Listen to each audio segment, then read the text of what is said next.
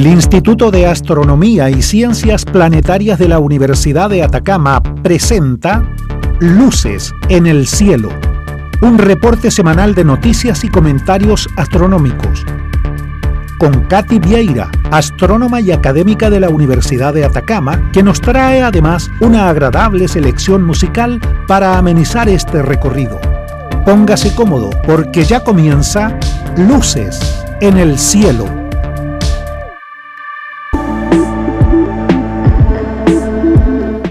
Hola amigos, hoy miércoles 14 de diciembre de 2022 iniciamos nuestro programa Luces en el Cielo, su cita semanal con la astronomía y el espacio exterior. Media hora de noticias interesantes y un poco de música para disfrutar. En los micrófonos quien les habla Katy Vieira, en los controles Luis Vega, bajo la dirección de Juan Soto, es hora de comenzar. Luces en el Cielo, su cita semanal para expandir su universo un poco más allá. Damos inicio a la emisión número 62 de Luces en el Cielo con un poco de música como siempre. Hoy nuestra invitada estelar es la británica Daido y su primer tema es Thank You.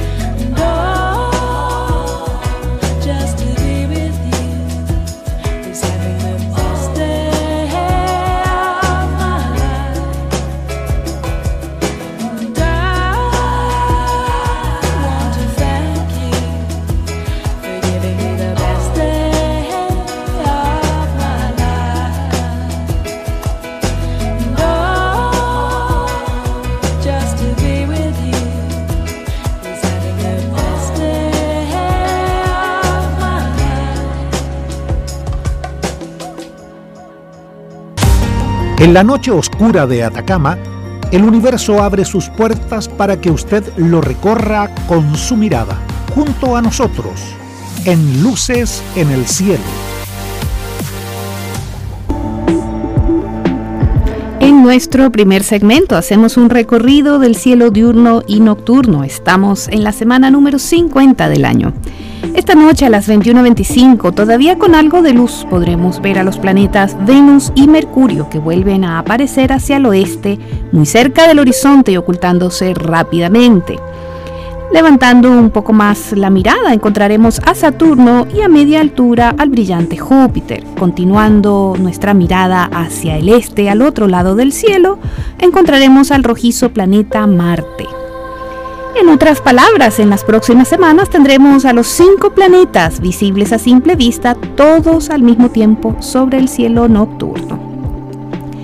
A medianoche veremos con facilidad a la brillante estrella Sirio de la constelación del Can Mayor, además de Orión y el Toro, junto al cúmulo estelar de las Pléyades, y bien al sur, la Cruz del Sur.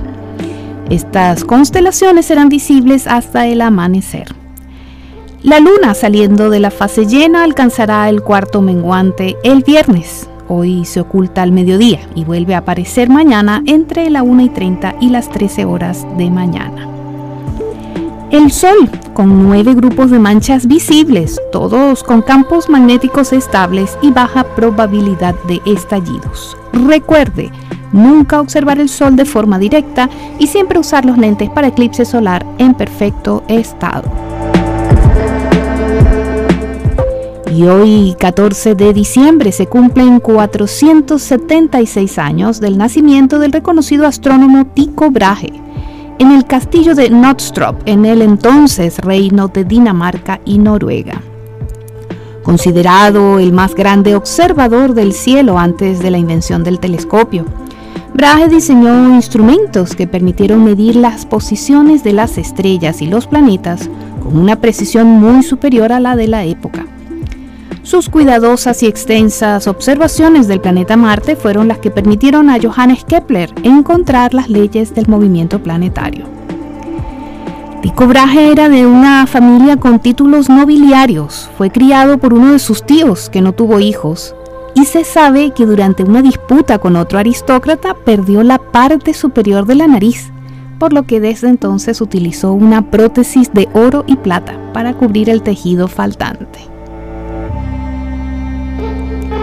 Recuerden amigos que nos pueden reportar su sintonía o enviarnos sus preguntas a través del correo electrónico radio.uda.cl. Luces en el cielo, la revista radial astronómica de Atacama, todos los miércoles a las 11 de la mañana por Radio Universidad de Atacama, 96.5 FM. En noticias de astronomía destacadas, enorme satélite de comunicaciones podría paralizar observaciones astronómicas. La Unión Astronómica Internacional, IAU por sus siglas en inglés, ha informado recientemente que las mediciones realizadas por observadores de todo el mundo indican que el satélite de comunicaciones Blue Walker 3 lanzado en noviembre por la empresa AST Space Mobile, se ha convertido en uno de los objetos más brillantes en el cielo nocturno, opacando incluso algunas de las estrellas más reconocibles. Entre esas observaciones están las realizadas por el grupo CleoSat, dirigido desde la Universidad de Atacama por el Dr. Jeremy Tregloan Reed, investigador del Instituto de Astronomía y Ciencias Planetarias, quien también emitió declaraciones al respecto a diversos medios locales. El satélite, localizado en la órbita terrestre baja, deja fuertes líneas blancas en las imágenes del cosmos que obtienen los científicos, precisamente por su fuerte brillo. Al mismo tiempo, el uso de radiofrecuencias terrestres por parte del satélite plantea un nuevo desafío para la radioastronomía, la preocupación aumenta si se tiene en cuenta que este satélite comunicacional sería el primero de más de 100 similares o incluso más grandes que se lanzarían en un futuro cercano. El satélite Blue Walker 3 es un prototipo con una antena de 64 metros cuadrados que la convierte en el más grande objeto de su tipo jamás desplegado en la órbita terrestre baja. Junto a su gran brillo visible, estos nuevos satélites, que funcionarían como torres de teléfonos móviles en el espacio, transmiten fuertes ondas de radio en frecuencias actualmente reservadas para comunicaciones terrestres de teléfonos móviles. Las transmisiones en órbita de Blue Walker 3 y de otras instalaciones similares en el futuro no están sujetas a las mismas restricciones de respetar las llamadas zonas radio silenciosas, cosa que sí deben cumplir las redes móviles terrestres. En consecuencia, tienen el potencial de afectar gravemente la investigación de radioastronomía, además de impactar negativamente en los estudios de geodesia y experimentos de física espacial. Debido a esto, la IAU y otras organizaciones relacionadas como el NOAR Lab de Estados Unidos y el Observatorio SCA, que se convertirá en el radiotelescopio más potente del mundo, están preocupados por el impacto que estos satélites de comunicaciones tendrán en la investigación fundamental y en la capacidad de la humanidad para experimentar el cielo nocturno natural. Ya en 2020, un estudio científico liderado por el Observatorio Europeo Austral concluyó que los satélites que rodean la Tierra con diferentes objetivos están afectando a la investigación astronómica. Estos enormes satélites comunicacionales permitirían ampliar y optimizar las comunicaciones en todo el planeta, sobre todo en aquellas áreas en las cuales la cobertura de las redes móviles es nula o insuficiente. Sin embargo, los efectos negativos para la astronomía de estas instalaciones y tecnologías han generado que las organizaciones astronómicas se esfuercen por lograr un marco normativo que garantice un uso equitativo y sostenible del espacio. Los astrónomos construyen radiotelescopios lo más lejos posible de la actividad humana, buscando lugares del planeta donde la cobertura de telefonía móvil sea mínima o no exista. Pese a esto, las frecuencias asignadas a los teléfonos móviles ya constituyen un desafío para la observación astronómica incluso en las zonas radiosilenciosas que se han creado alrededor de las instalaciones científicas. Los nuevos satélites como Blue Walker 3 tienen el potencial de empeorar esta situación y comprometer la capacidad de los especialistas para hacer ciencia, siempre y cuando no se concrete una regulación adecuada que tenga en cuenta las necesidades de todos los sectores. Continuamos ahora con una segunda canción de nuestra invitada musical. Daido interpreta White Flag.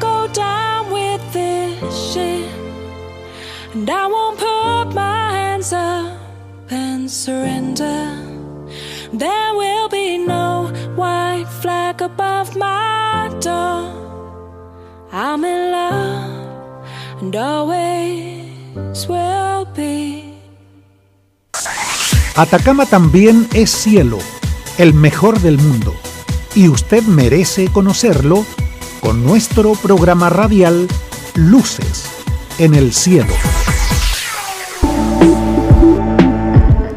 En nuestro segundo segmento informativo, los astros brillan pero no hablan, los radiotelescopios observan, no escuchan.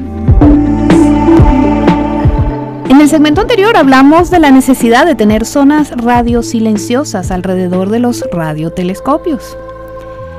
En la película Contacto, Ellie Arroway es una joven radioastrónoma interpretada por Jodie Foster que quiere descubrir señales de vida extraterrestre. Y en una famosa escena filmada en el radiotelescopio VLA, ella se sienta cerca de una de las antenas parabólicas a escuchar los sonidos de radio del cielo. Es un momento cinematográfico maravilloso y se ha vuelto tan icónico que muchos visitantes del VLA se toman selfies usando audífonos con alguna de las antenas de fondo. Pero esta escena es magia de Hollywood, no es ciencia de verdad. Las señales de radio de los auriculares y la computadora portátil de Ellie interferirían en el sensible equipo del observatorio. La idea de que los radioastrónomos escuchan los objetos celestes es un abuso de lenguaje, hasta cierto punto comprensible, la gente escucha la radio todo el tiempo, por lo que piensan que los radioastrónomos hacen lo mismo. Pero los sonidos que escuchamos en la radio no son los sonidos de las ondas de radio en sí, son simplemente una traducción de la señal de radio que recibe el aparato. El sonido es una onda también, pero el sonido, a diferencia de la radio, requiere de un medio como el aire para viajar. Y dado que el espacio es esencialmente vacío, los sonidos no pueden viajar a través del espacio. Las ondas de radio sí lo pueden hacer. La radio es energía electromagnética, como la luz que vemos con nuestros ojos, pero con una longitud de onda mucho más larga. La luz visible tiene una longitud de onda muy pequeña, nanométrica. Las ondas de radio tienen longitudes de onda que van desde los milímetros hasta las decenas de metros. Podemos decir que la radio es luz, solo que nuestros ojos no la pueden ver. También por eso la tecnología de la radioastronomía es diferente a la de los telescopios que usan espejos o lentes. En ambos casos se usan superficies reflectantes para enfocar la luz en un detector o receptor que convierte la luz en una señal digital para finalmente crear imágenes astronómicas. Cuanto más grande sea esa superficie, más luz podrá enfocar y más nítida y brillante será su imagen. Los mejores telescopios ópticos tienen espejos de varios metros de diámetro que les permite enfocar las longitudes nanométricas de la luz visible. Como las ondas de radio son miles de veces más largas, el espejo de un radiotelescopio tendría que ser más grande que Copiapó eso no es algo que podamos construir, así que en su lugar creamos conjuntos de platos más pequeños. Cada plato de antena actúa como una especie de espejo, una pieza del espejo más grande. Luego los astrónomos pueden simular una antena del tamaño de toda la ciudad, combinando datos de la serie de platos más pequeños. Otro factor es que, con frecuencia, los objetos, los astros, son más brillantes en el visible, y menos en el radio. Y hay muchas cosas a nuestro alrededor que emiten ondas de radio, por ejemplo los teléfonos móviles y los equipos informáticos. Los objetos a temperatura ambiente emiten mucho en radio, una cantidad tenue que puede afectar la precisión de los datos de observación, por lo que los receptores y otros componentes electrónicos de un radiotelescopio deben sobreenfriarse para que no interfieran con la señal de radio astronómica. Por supuesto, una vez que los astrónomos tienen sus datos, los pueden convertir en sonido. Esto se hace de manera más famosa con los púlsares, donde los estallidos de energía de una estrella de neutrones se convierten en sonidos audibles. Los astrónomos también han convertido o traducido la turbulenta aurora de Júpiter y las ondas heliosísmicas que atraviesan el Sol en sonidos. Estos sonidos pueden darnos una conexión emocional con el cosmos, pero al igual que la escena de contacto, son simplemente una interpretación poética de la luz de radio que capturamos. Escuchemos ahora la tercera canción del programa de nuestra invitada estelar Daido con Here With Me.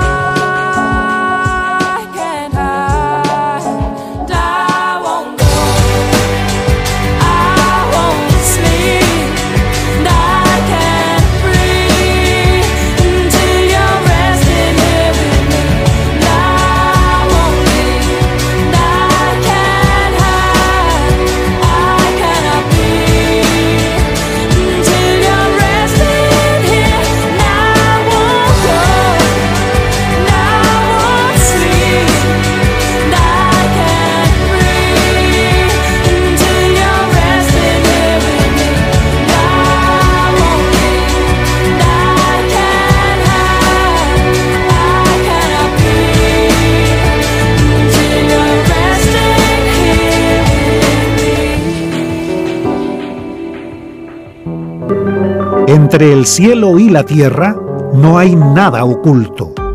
Pero más allá del cielo hay mucho por descubrir. Acompáñenos para aprender qué son las luces en el cielo. En nuestro tercer segmento de noticias, el hemisferio sur es más tormentoso que el norte y finalmente sabemos por qué. Durante siglos, los marineros que habían recorrido el mundo sabían dónde acechaban las tormentas más temibles de todas, en el hemisferio sur. Las olas llegaban a la altura de una montaña y amenazaban con aplastar el barco a cada balanceo, escribió un pasajero en un viaje de 1849 que bordeaba el Cabo de Hornos. Muchos años después, los científicos analizaron detenidamente los datos satelitales y pusieron números a la intuición de los marineros. El hemisferio sur es un 24% más tormentoso que el norte. Pero nadie sabía por qué. Un nuevo estudio dirigido por la climatóloga Tiffany Shaw de la Universidad de Chicago presenta la primera explicación concreta de este fenómeno. Shaw y sus colegas encontraron dos culpables principales, la circulación oceánica y las grandes cadenas montañosas del hemisferio norte.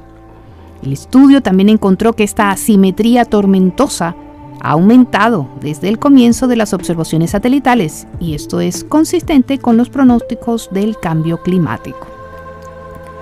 Durante mucho tiempo no sabíamos mucho sobre el clima en el hemisferio sur. La mayoría de los datos sobre el tiempo atmosférico eran tomados en tierra y el hemisferio sur tiene mucho más océano que el hemisferio norte.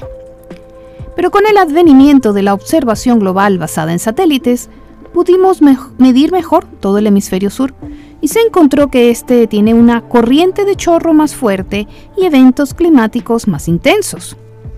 Se tenían ideas e hipótesis sobre la causa, pero no respuestas definitivas hasta ahora. El equipo de investigadores reunió múltiples líneas de evidencia a partir de observaciones, teorías y simulaciones por computadora.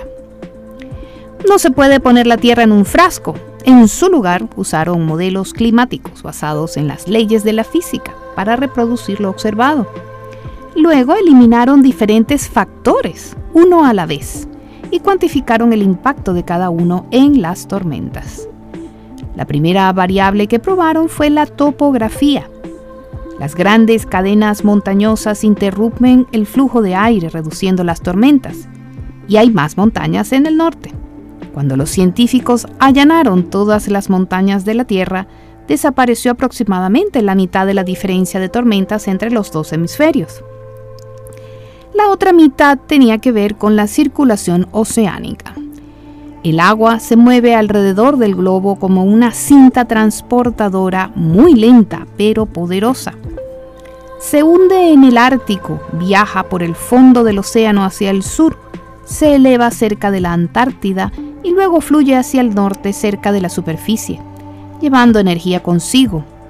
Esto crea una diferencia entre los dos hemisferios.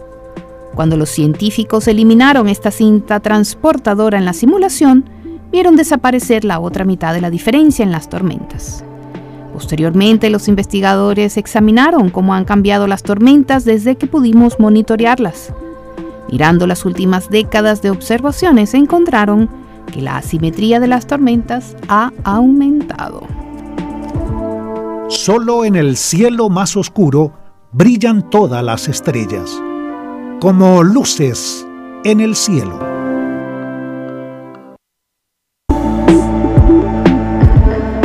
Hemos llegado al final de Luces en el Cielo, su programa de astronomía en Radio Universidad de Atacama.